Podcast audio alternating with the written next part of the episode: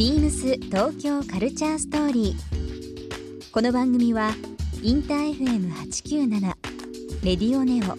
FM 心の三極ネットでお届けするトークプログラムです。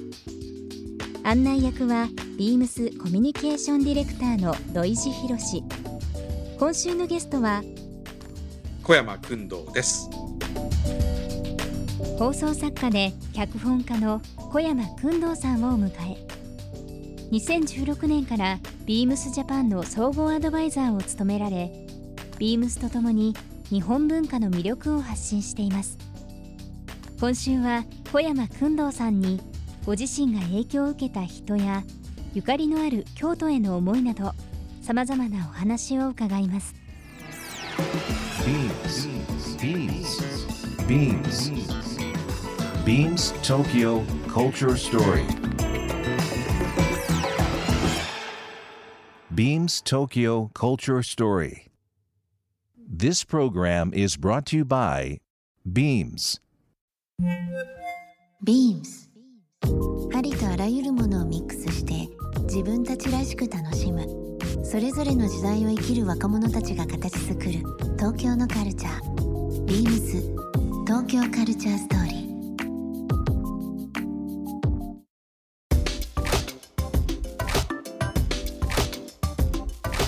ビームスコミュニケーションディレクターの土井博です、えー、ゴールデンウィークですけども皆さんいかがお過ごしでしょうか？あのコロナの影響もありまして、えー、在宅ワークですとかご自宅でラジオを聞かれる方、えー、多いかと思います、えー、今週のゲストはですね小山君堂さんになります。君堂さんこんばんは。こんばんは。よろしくお願いします。どうもよろしくお願いします。ご無沙汰してます。ご無沙汰しております。あの小山さんにはですねもうどっかのタイミングでぜひぜひ出ていただきたいというふうなことを思っております。FM 心で、ええ、京都行った時 FM 心聞いてるんですけれども、ええ、はい、ありがとうあの土井さんのいい声を聞いてて。あの出たいなと実はいや本当ですか？ああもう久野さんにおっしゃっていただけるんであれば非常に嬉しく思っております。あの1週間なんですが、えー、はい、番組のタイトル「ビームス東京カルチャーストーリー」ということで、えー、ゲストの方にいろんな角度でこの東京のカルチャー、えー、日本のですね今伝えるべき文化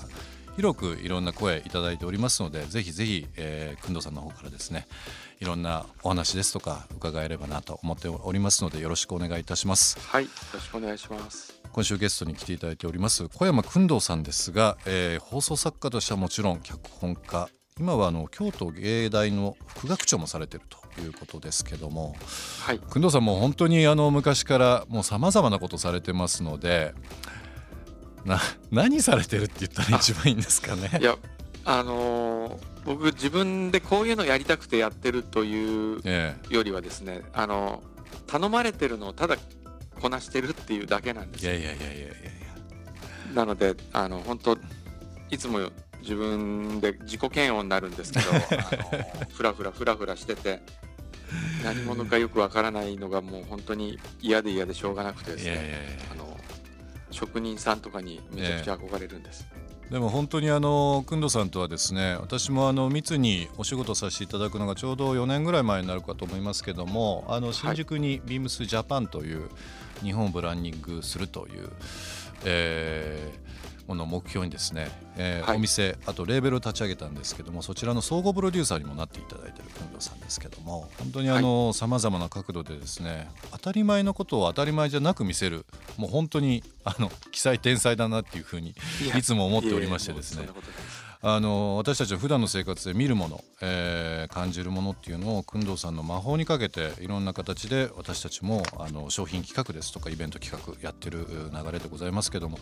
まあ、その辺のですね、えー、ぜひぜひお話を伺っていきたいなと思います。はいあのお手元にですね、えーと、はい、本来でしたらあのスタジオで収録させていただきますけども今はあの電話での、えー、収録ということをさせていただいてますので、えー、事前に番組のステッカー、えー、作っておりましてですね、はいはいはい、えー、お手元に、えー、お届けさせていただいたかと思いますけども久野さん、はい、あの番組ステッカーと言いながら8つも欲張って、えー、作ってましてちょっと昔懐かしい、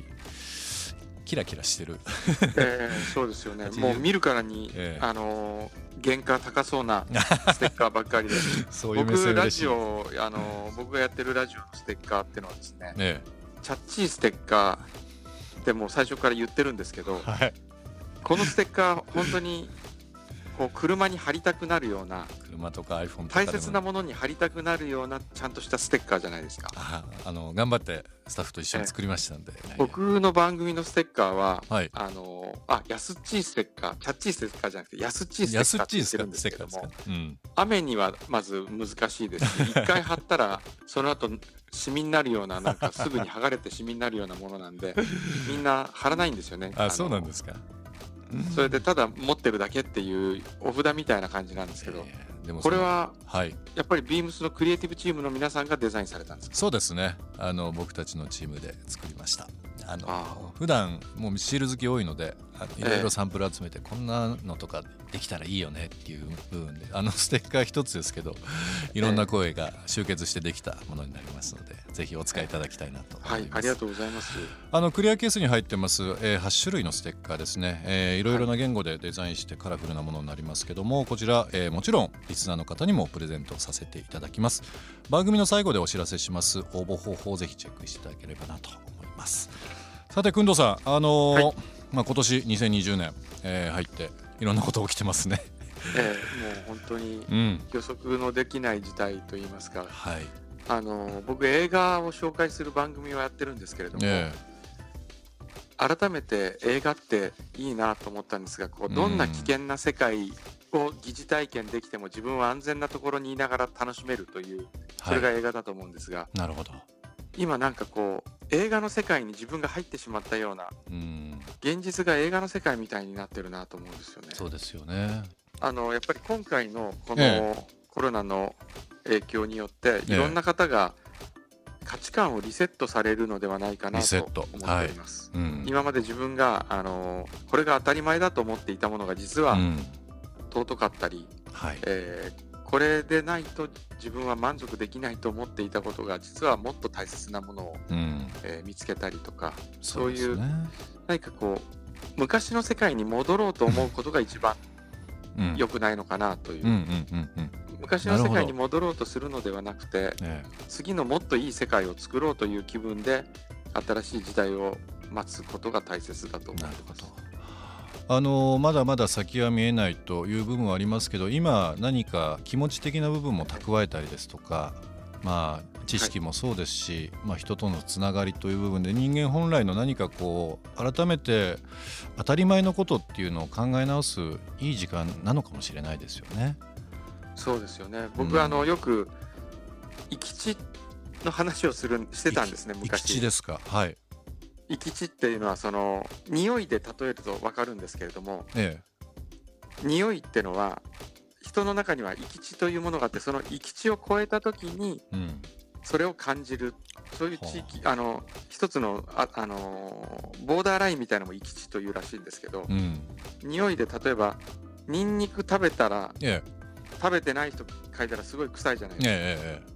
でニンニク食べた瞬間に人間は生き地がそのニンニクの匂いを感じるところ以上のまでバーンと上がるらしいんですよ。えはあなるほどなるほど。なので、えー、とニンニクを食べた人が ニンニクを食べた人と話してもあまり臭いと思わないけれど。思わないですよね。実体験としてありますもんねそれって。ありますよね、うん。それが生き地生き地というらしいんですけれども。生き地なるほど。特その嗅覚においてはそうやってすぐにバーンと上がると。えもし幸せに生き地があるとしたらえはい。どんどん生き地ってこう上がってた気がするんですよ。えこれ以上じゃないと幸せに感じないとか、こういうあの、まあ、子供の頃だったら自転車に乗れるだけなのにだだけで嬉しかったのに、うんうん。大人になったらやっぱり二十歳ぐらいになったら車の免許取らないと ワクワクしないとか。確かにそうですで免許を持ったら今度もっといい車乗らないとワクワクしない。確かに、うんうん、それでどんどんどんどん人は行き地が上がっていったと思うんですが。今って本当に生活が豊かでこれ以上ないというようなものを体に覚えててですね。なんかいろんな意味でえ人との接し方とか仕事の仕方とかっていうのがどんどんこうアップデートしてると思うんですよ。なんか世の中が衰退してるというよりは日々何かこう向上してる部分もなんかあるのかなと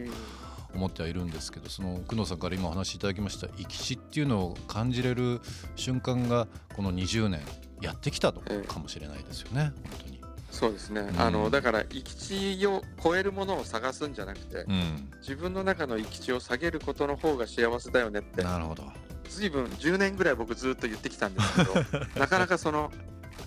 全く理解してもらえないことが多かったんですが、うん。最近確かにそうだよねってよく言ってもらえるようになったんで今まで伝わらなかったものが伝わる。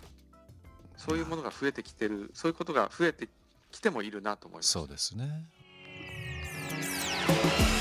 ビームス東京カルチャーストーリー。ゲストにもプレゼントしました。番組ステッカーを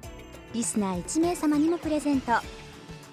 ツイッターでインター FM897 のアカウントをフォロープレゼントツイートをリツイートするだけでご応募できます。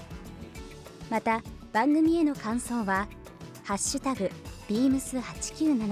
「ハッシュタグビームス東京カルチャーストーリーをつけてつぶやいてください。